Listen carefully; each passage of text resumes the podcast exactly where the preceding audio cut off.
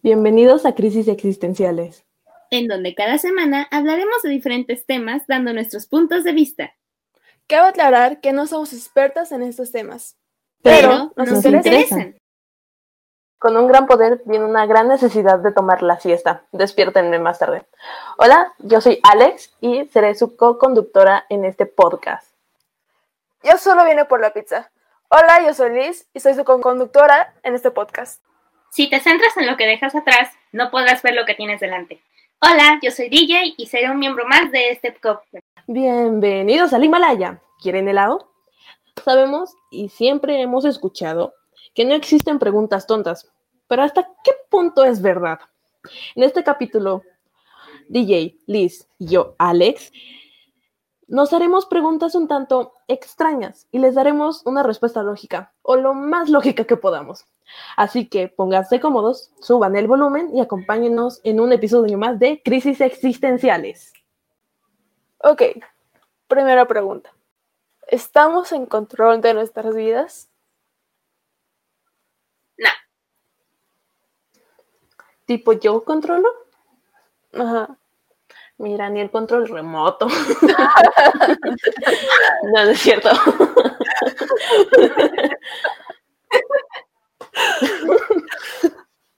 Mira. Ay, es que siempre nos ponemos filosóficos. Pero bueno, acabo, acabamos. Creo que al final sí, porque la vida en sí es una decisión, ¿no? Entonces uno decide si sí hace o no hace, y pues eso nos lleva a otra cosa, etc, etc, etc, ¿no? Ahí como un arbolito con sus raíces, de que tienes dos opciones, te vas por acá y se, se hacen más raíces. Madre mía. Entonces creo que sí tenemos un poco, sí tenemos el control, pero muchas veces no, porque dependen de nuestras circunstancias, de lo que nos rodea. Entonces tenemos control de nosotros, pero no de lo que nos rodea. Creo que resumiste el punto que quería tocar. Porque si ya hemos visto en episodios anteriores que no tenemos realmente control de lo que pasa a nuestro alrededor, pero es cierto, nuestras acciones como tal sí las podemos controlar, así que creo que tenemos un 50 y 50 en esa respuesta. ¿Tú qué dices, Liz? Estoy de acuerdo, aunque también hay que ver que a veces nuestras decisiones en cierto punto llegan a ser manipuladas o influenciadas por otra persona o por otra cosa, pero eso también cuenta en el entorno. Así que, cierto. Vamos con la siguiente. Porque si le soplas a un perro en el morro o en el hocico, se enfada. Y si le llevamos de, pase de pasajero en el coche con la ventanilla bajada, saca la cabeza al viento. Mira, siento que eso tiene una respuesta acá bien lógica y científica y un veterinario lo va a saber. Yo no, yo no soy veterinario. Entonces, hmm, ¿qué es la pregunta? Eh? Yo tengo una pequeña idea. Este, a lo mejor es que les molesta porque cuando soplamos el aire, una de dos, o es porque el aire que soplamos se siente caliente y ellos son más sensibles, o la segunda, como soplamos, el aire va directamente a una parte que no les gusta a ellos, mientras que en la ventanilla el aire corre normalmente rápidamente por la cara y no le apunta a una sola parte. Me encanta como la persona que no tiene perros tiene más lógica que yo. De hecho, es lo que iba a decir. es que también en física se supone que, por ejemplo, cuando nos cortamos con el papel o nos enterramos algo en la mano, ¿no? Nos duele más que si nos aplastan con algo. Y es por el punto de presión. Creo que se llama así. ¿Ves? Entonces, obviamente, ahorita me estoy picando con el lapicero. Entonces, eso dolería más. Porque es como un solo punto. Entonces, control, bueno, ese dolor se está concentrando ahí. Pero si ahorita me lo. Ajá, entonces ahorita me lo aplastara con, no sé, un libro, estaba empezando, lo pienso cargar ahorita.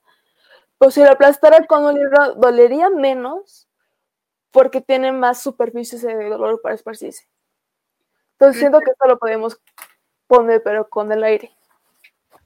Okay. yo me tuve esa respuesta y ni me acordaba de esa clase de física.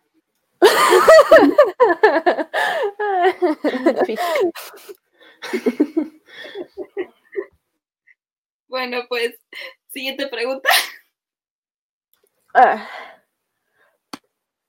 ¿Para qué corremos rápido bajo la lluvia si delante también llueve? Mira, mi abuelita, me disculpo por la palabra, mi mamá me contaba esto, que si llovía o lloviznaba, su abuelita decía que la lluvia era espantapendejos. ¿Por qué? Porque literalmente no puedes hacer nada. Si no tienes sombrilla, no puedes hacer nada. Y ves como la gente va corriendo como hormiguita, intentando huir y se sigue mojando. No importa si corre más rápido o no. ¿Sabes? Entonces, yo me quedé con eso y cada vez que salgo a la calle, viene esa frase a mi cabeza. Sí, es cierto. Yo ahí entro en dos cosas, porque recuerdo que una vez, de hecho, creo que el año pasado, que nos agarró una tormenta en la hora de la salida, me imagino que ustedes sí se acordarán. Este, íbamos corriendo y un compañero iba caminando lentamente y le pregunté, oye, ¿qué pasó? ¿Por qué no corriste? Porque resulta que si corres más rápido durante la lluvia te mojas más que si vas caminando.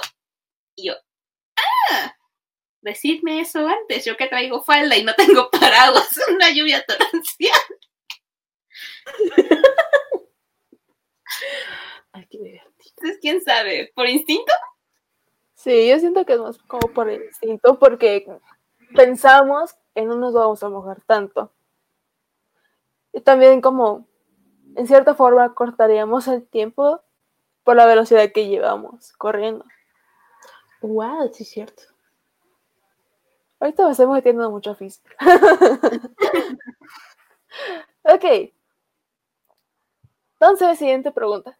Yay. ¿Por qué cuando una persona está acostada y se asusta, se arropa todo? ¿Será que las sábanas de acero o algo así? Claro que sí, es, es, lógica. O sea, tú vas corriendo, te pones la cobija y el fantasma, un monstruo de rayos, se puso la cobija. Es como un mecanismo de defensa y normalmente en esas situaciones, por lo que me han contado, se ponen en posición fetal y como bien sabemos, la posición fetal nos recuerda al útero de nuestra madre, por lo cual nos sentimos en un lugar seguro. Entonces creo que es ese esa sensación de sentirte seguro, te cubres todo y te pones fetalmente. No sé. Yo creo que sí es esa porque yo recuerdo era muy pequeña y yo sí, cuando tenía una pesadilla y escuchaba un ruido, yo sí me tapaba con las sábanas.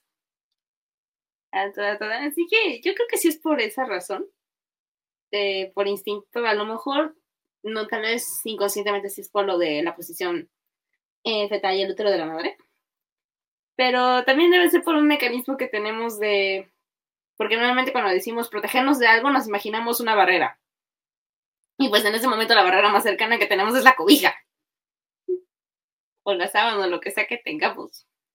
Porque si no tenemos eso o estamos acostados así a la intemperie, nos tapamos con el cuerpo.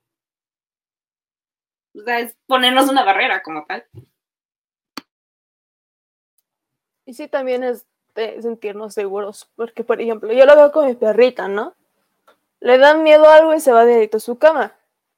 Porque es como el lugar seguro, es como nuestra casa. Nos sentimos seguros cuando estamos aquí, ¿no?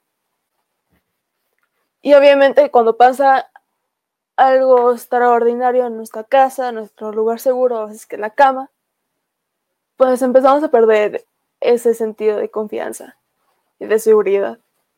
Porque sentimos que tenemos que estar pendientes todo el tiempo, tenemos que estar alerta. Por eso. Cierto. Mm, respuesta, seguridad. Esta la dijo DJ antes de que empezamos a grabar, entonces vamos a ponerla. ¿De dónde surgen los chistes? ¿Quieres que repita mi respuesta a mi propio cuestionamiento? Sí. Ay, vale, vale. Yo y mi depresión, discúlpenme. Esta pregunta me la hice porque normalmente los chistes pues son juegos de palabras, son ingeniosos, son bastante grandes. Entonces, aquí la respuesta, o más bien, la pregunta que surgió a esa, la pregunta que surgió como respuesta a una pregunta es, este, al momento de crear un chiste, la persona que lo creó se quería sentir ingeniosa y que lo admiraran por el gran ingenio que había formado y la gente lo tomó como una burla y empezaron a burlarse de él, riéndose a carcajadas. Él se sintió depresivo y lo dejó y por un lado se acordaban y por eso se convirtió en un chiste. Siento que es una, una respuesta muy ingeniosa, muy buena. Es algo que tendríamos que investigar. Lo voy a investigar. Lo voy a. También creo que es este afán de la, del ser humano de, de alegrarse el día, ¿no? Porque pues, digamos que surgió esto por, digamos, después del medievo, con la tragicomedia, más o menos. Entonces creo que es este, este querer. Bueno, también creo que surgió en Grecia, pero no estoy 100% segura. Hmm. Me dejaste muy intrigada, lo tengo que investigar. Yo siento que también es como que representan algo pues en nuestra vida, ¿no? Y a veces el dolor ajeno pues nos resulta chistoso, ¿no? Como cuando alguien se cae. Obviamente también depende de la forma en que se caiga. Pues nos resulta algo chistoso. Siento que es como un tipo reflejo, algo así. Porque también le está pasando a, alguien, a otra persona, no a nosotros. Ok. Siguiente, pregunta. Siguiente pregunta. ¿Por qué la gente mira tanto el móvil mientras la vida pasa por delante? Mira, creo que una respuesta muy, muy acertada, pero tal vez un poco polémica, no, sé, es el miedo a vivir la vida, ¿no? De tipo, es más fácil vivirla por una pantalla y ver la vida de los demás que vivir la propia. Este, estar al pendiente de todo, pero a la vez de nada. Este distractor de literal tu vida para que no la vivas, para que no sientas lo que está pasando, porque pues da miedo, causa conflicto. Y quien más utiliza el teléfono es un adolescente, ¿no? Y pues, crisis existenciales. y más en las etapas donde tienen que tomar decisiones de ahorita nosotras, la universidad, que es difícil, ¿no? Yo conozco chicos que no han entrado en la prepa y ya tienen este estrés, ¿no? Entonces son de esas personas también que consumen mucho su aparato electrónico. Entonces, creo que es ese, ese distractor de la vida, de los errores terribles de la existencia. I don't know. Tengo una respuesta un poquito más cortita que esa. Ya la hemos visto en otro episodio. Algoritmos. Listo. Ya. Gracias por arruinar mi hermoso análisis existencial. Pero aquí yo lo vengo a recuperar. Una respuesta corta. Tú ya hiciste la elaborada y la más bonita. No te preocupes, ¿sabes? Ahorita lo más o menos lo recupero. Y es que también justamente me acuerdo de que se están quejando mucho, pues sí, de esto de los móviles, pero también antes eran los periódicos, antes eran los libros. Entonces siento que simplemente es una forma de en que buscamos este, evadir la realidad, ¿no? Cierto, gracias. Mm. Entonces esa es la respuesta. ¡Perfecto! Siguiente pregunta. A ver. Los perros ladran en el mismo idioma?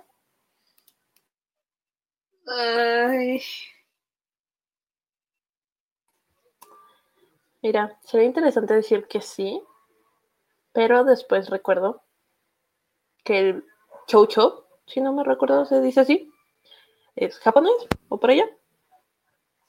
Y el xoloscuincle es mexicano. Entonces, siento que no hablan el mismo idioma, ¿no? Pero pues ya es una lógica de tipo de, sí, tuvieran un lenguaje. Cosa que siento que no sabemos, ¿sabes? Pero sería meternos otros, en otros asuntos. Y así ahí te estás metiendo en el sentido de que varios van a decir que en realidad los animales, o bueno, los perros en este caso, no hablan como tal un idioma, hablan por el instinto de la comunicación de feromonas, si me recuerdo bien psicología. o no me acuerdo bien. Era algo así de que se comunicaban por las acciones, por los olores, por los soniditos que hacían y cosas así, como tal, no tienen palabras, decían. Pero si es que tienen un lenguaje y solo nos están engañando, porque también es posible que nos estén engañando, eh, quién sabe, pero sería muy gracioso ponerlo. Un día hay que traer a un perrito de alguna otra nación del otro lado del mundo y juntarlo con uno de aquí, a ver si sí funciona. Yo lo, yo lo acepto solo por un perro, ¿sabes? Yo amo a los perros. Los perros. Ay, es que no sé cómo dar una respuesta, ni tener una respuesta a la pregunta. Tal vez. Yo digo que de cierta forma sí. Tienen como mismo idioma, tienen la misma forma como de comunicarse. O si no tienen como algo que es similar, ¿no? Una forma buena de, de descifrarlo es leer uno de China y poner uno mexicano y ver cómo que hacen.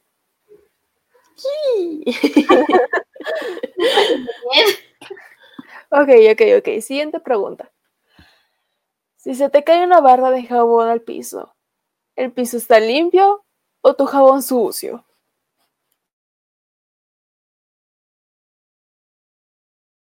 Sus caras de no sé. Preguntas que nunca me hago, jamás. Sí, totalmente recuerdo. Ok, ¿qué les tengo con mi respuesta? Se supone que consideramos algo sucio porque tiene una partícula extraña, ¿no? Un virus, una bacteria. Entonces, se supone que, por lo que leí, si no me recuerdo, el jabón es hace como la grasa, ¿no? Principalmente de los virus y de las bacterias. Pero eso es obviamente si lo frotas y hace fricción. Y con eso también sale la espuma.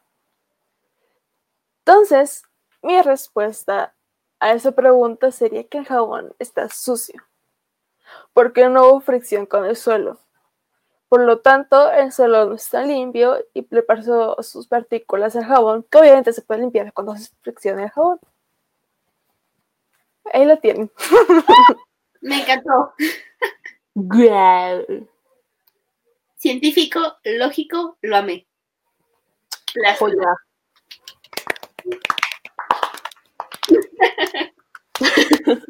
Ok.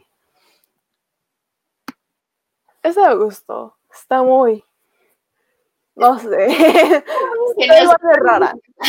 Siento que está igual de raro más que la pasada.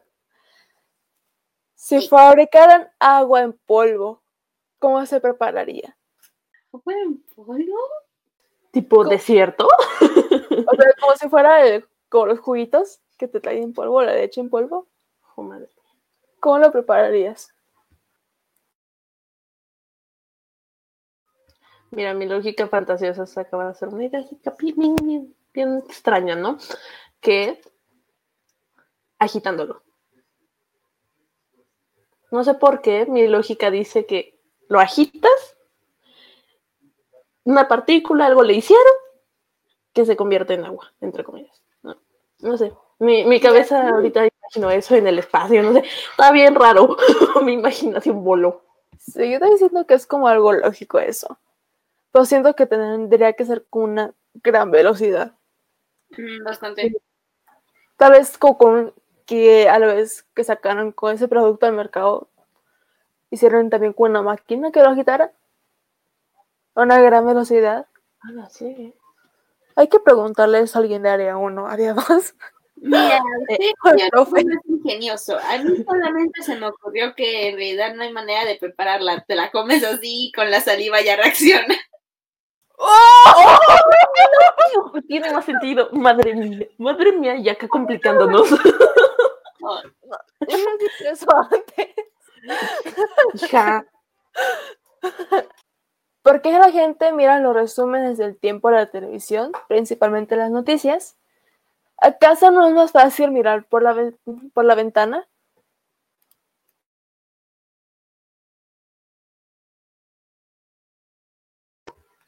sí. Creo que es más fácil. Pero esto me recuerda, no sé por qué, no preguntes, yo tampoco sé. Ah, uf, una aventura de altura, donde nuestro queridísimo niño nos dice que la nube era tal y por eso era una tormenta. Yo no sé eso. en el clima sí, o eso quiero creer. Era una curumbulimbo, no lo curumbulimos. Yo digo que sí es cierta, en cierto caso o cierta forma más fácil verlo por la TV, porque a veces cuando vas a un lugar como al otro extremo de la ciudad, pues obviamente no lo puedes ver aquí desde tu casa, ¿no? No es que sea, no sé, Hawái, una ciudad muy pequeña. Pero entiendo que en ese sentido sería más fácil verlo por la TV o por Yahoo. Yep. si una persona inmortal se enfrenta en una pelea a muerte contra una persona invencible, ¿quién gana la batalla? Mira, Percy Jackson me ha enseñado que los dioses pueden morir y son inmortales e invencibles. Entonces, sí se puede, pero son armas especiales y circunstancias especiales, como bebé pan. Sigo sin superar esa muerte. Pero bueno, esa es otra cosa. Pues yo creo que yo daré la misma respuesta que di cuando mencionamos de paso nada más esa pregunta. Ganaría el inmortal, ya que a pesar de que intentes y intentes vencerlo o matarlo, obviamente no podría. Y el invencible, pues moriría tarde o temprano. Pero es invencible. Me gusta, me gusta. Siento que también habría otras respuestas de los que nos están escuchando, pero. Si quieren dejarlo, tenemos Twitter, ahí lo pueden dejar. Twitter, Facebook, donde quieran. Sí. Si el tomate es una fruta, entonces el ketchup o la catsup es un smoothie. No empieces con tus preguntas. Porque el aguacate también es una fruta. Espera, porque DJ lo está googleando. Arre. No es por eso, chicos, es porque yo toda mi vida he estado pensando que el jitomate era una verdura. Por eso me la puse a buscar. No.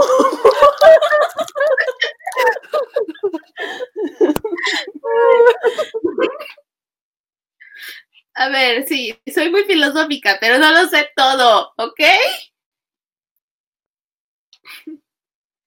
Pero en este caso no creo porque al jitomate le pones otras cosas, ¿no?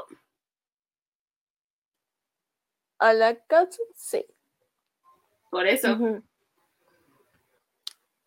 Entonces esa es la respuesta. No. Al aguacate le pones más condimentos que normalmente no cabrían en algo como un smoothie, por lo tanto no puede ser un smoothie. Mira, creo que por Corea, Japón, le ponen hielo y leche condensada.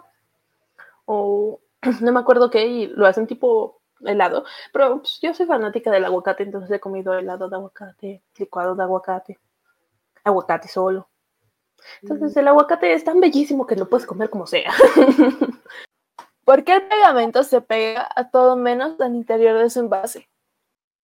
Yo quiero pensar que tiene un aislante o algo así. Algo tiene el envase dentro, pero no estoy seguro. Yo siento que es para el aire. También, lo estaba pensando ahorita, ¿sabes? Porque si lo dejas abierto, se va a secar. Se seca. y se pega. ¡Bloom! Pregunta resuelta. Ok. ¿Por qué llamamos bebida a la bebida incluso antes de beberla? Eso me recuerda a otra pregunta. ¿Por qué pedimos una, un vaso de agua y no un vaso con agua? Esa tiene respuesta. Porque claramente se está refiriendo lo que está adentro. Por eso. Sí, sí, sí. Pero, ¿cuántas veces has escuchado en un restaurante? Denme un vaso de agua, yo así de. ya es normal hasta ese punto. Mm. Cierto. Ay, pero yendo a la pregunta de bebida, no estoy. Mira, utilizamos la lengua española como se nos da la gana muchas veces. la RAE nos la ha comprobado y ha aceptado muchas palabras. También hay que ver la etimología de la palabra bebida, porque lo más seguro es que venga de otra lengua. Y tal vez en esa otra lengua significa algo diferente, tal vez el español, como también ha evolucionado, en ese momento eso, esa palabra significa otra cosa. No, y aparte entra en conflicto porque si no podríamos decir bebida, ¿cómo llamaríamos a las bebidas? Si en inglés se dice Peter Pan, en español se dice Pedro Bread. no, Tenía que hacerlo. Yo creo que no, porque no sonaría tan atractivo para el público. Ya no es rimbombante y bonito. Exacto. Y ahí tienen su respuesta. Siguiente pregunta. Si una palabra estuviese mal escrita en el diccionario, ¿cómo lo sabríamos? Con otro diccionario. Se supone, no me acuerdo bien, así que a lo mejor me estoy equivocando, chicos. Este, según yo tenías que hacer una especie de varios papeleos y otras cosas. Tiene un nombre, pero no me acuerdo cuál. Que el diccionario se renueva cada cierto tiempo. Entonces, si se equivocaron durante, por ejemplo, la producción de ese diccionario y luego lo expandieron a otros diccionarios, es posible que ese diccionario en el que estemos buscando esté también equivocado. Entonces, si lo piensan, es posible que tengamos una palabra errónea desde hace mucho tiempo porque a lo mejor a alguien se le fue mala teclita. Y pues ya no podían decir que esa palabra estaba equivocada porque ya estaba en el diccionario en la siguiente, ¿cómo se dice? Renovación. Pero nos basamos en el diccionario, así que aunque esté incorrecta, no podemos decir que está incorrecta. Si la palabra llegar llegando, van con doble L. ¿Por qué reverendos yendo va con Y? Buena pregunta. Exacto. Yo, de, cuando tuve clases de ortografía. Yo de chiquita era de tipo de, ah, pues, sí, chicando. Y chicar van con doble L, ya no tiene que ir con doble L, ¿y no?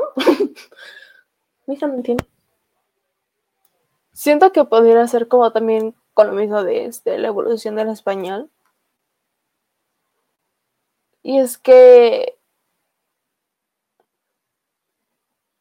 ¿Cómo lo pongo? Siento que, en algo, siento que la doble L no es tan conocida como mundialmente, ¿no? O sea, siento como que en algunos idiomas se usan más, en otros menos. Entonces podría haber sido una evolución. Uh, cierto. Entonces tal vez relacionándolo con lo de cómo sabes si una palabra está mal escrita, pues tal vez a alguien se le ocurrió poner la doble L o hubo un error ahí que causó eso. o simplemente fue más fácil. Oh, oh, se ocurrió otra idea. Imagínense que estaban como escribiendo toda mano, ¿no? Antes de la impresora y todo eso. ¿Qué tal si alguien tenía la letra tan fea como yo y su doble L se confundió por una Y. Es posible. Es posible. Era un futuro médico ahí de pasante.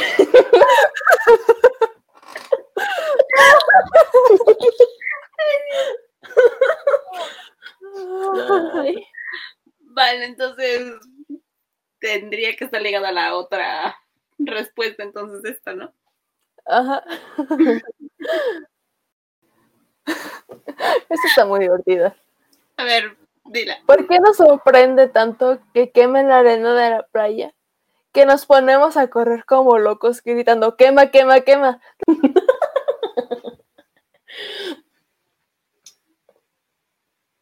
Hmm.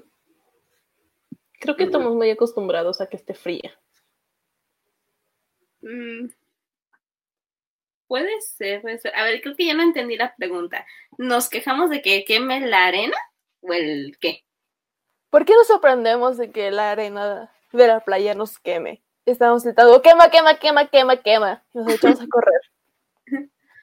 Mm, pues el gritar quema, quema, quema, a lo mejor igual que con la lluvia instinto, de anunciar al otro que puede correr peligro, aún sabiendo que ya lo están sintiendo.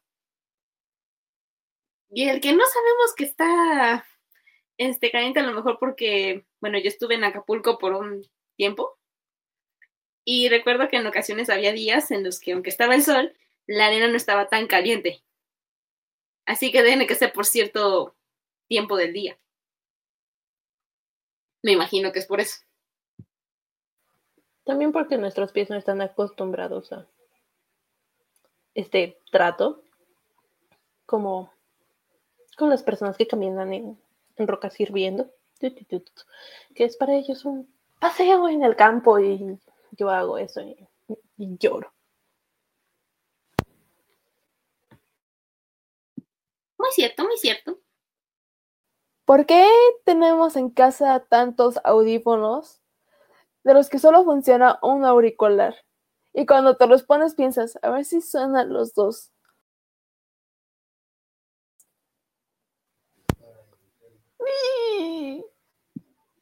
Me pasa muy seguido. Normalmente si ya no me sirve uno, lo tiro. Rara, yo tengo la colección ahí. También. tengo una colección.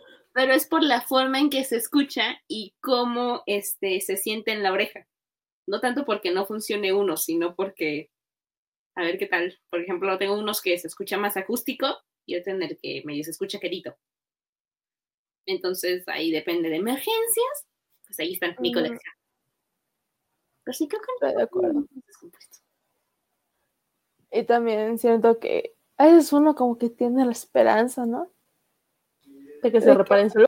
Ajá, básicamente ya funcionan los dos. Como lo mismo cuando estás mirando el refri. ¿Qué es la siguiente pregunta? ¿Por qué nos da ir a la nevera cada cuarto de hora o siempre abrirlas seguidas cuando siempre hay lo mismo? Porque esperas buscar algo, a ver si algo más te llama la atención de comer, o al menos eso me pasó a mí. Espero que sea el armario de Narnia donde aparezca mágicamente comida. Completamente de acuerdo.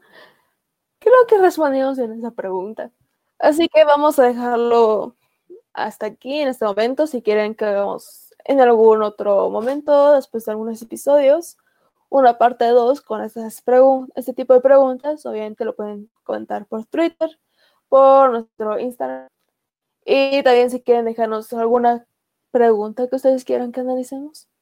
Mm, o alguna sugerencia de tema, también es bienvenida. Ajá, si quieren que platiquemos algo en este podcast, pues ya saben, ¿no? Yo digo que eso es todo, así que Alex, la frase al final. y como bien sabemos, mis queridísimos oyentes, me reveló, por lo tanto existo. Fue un placer estar esta noche, día, tarde con ustedes. Nos vemos en el siguiente capítulo. Adiós. Bye. Bye.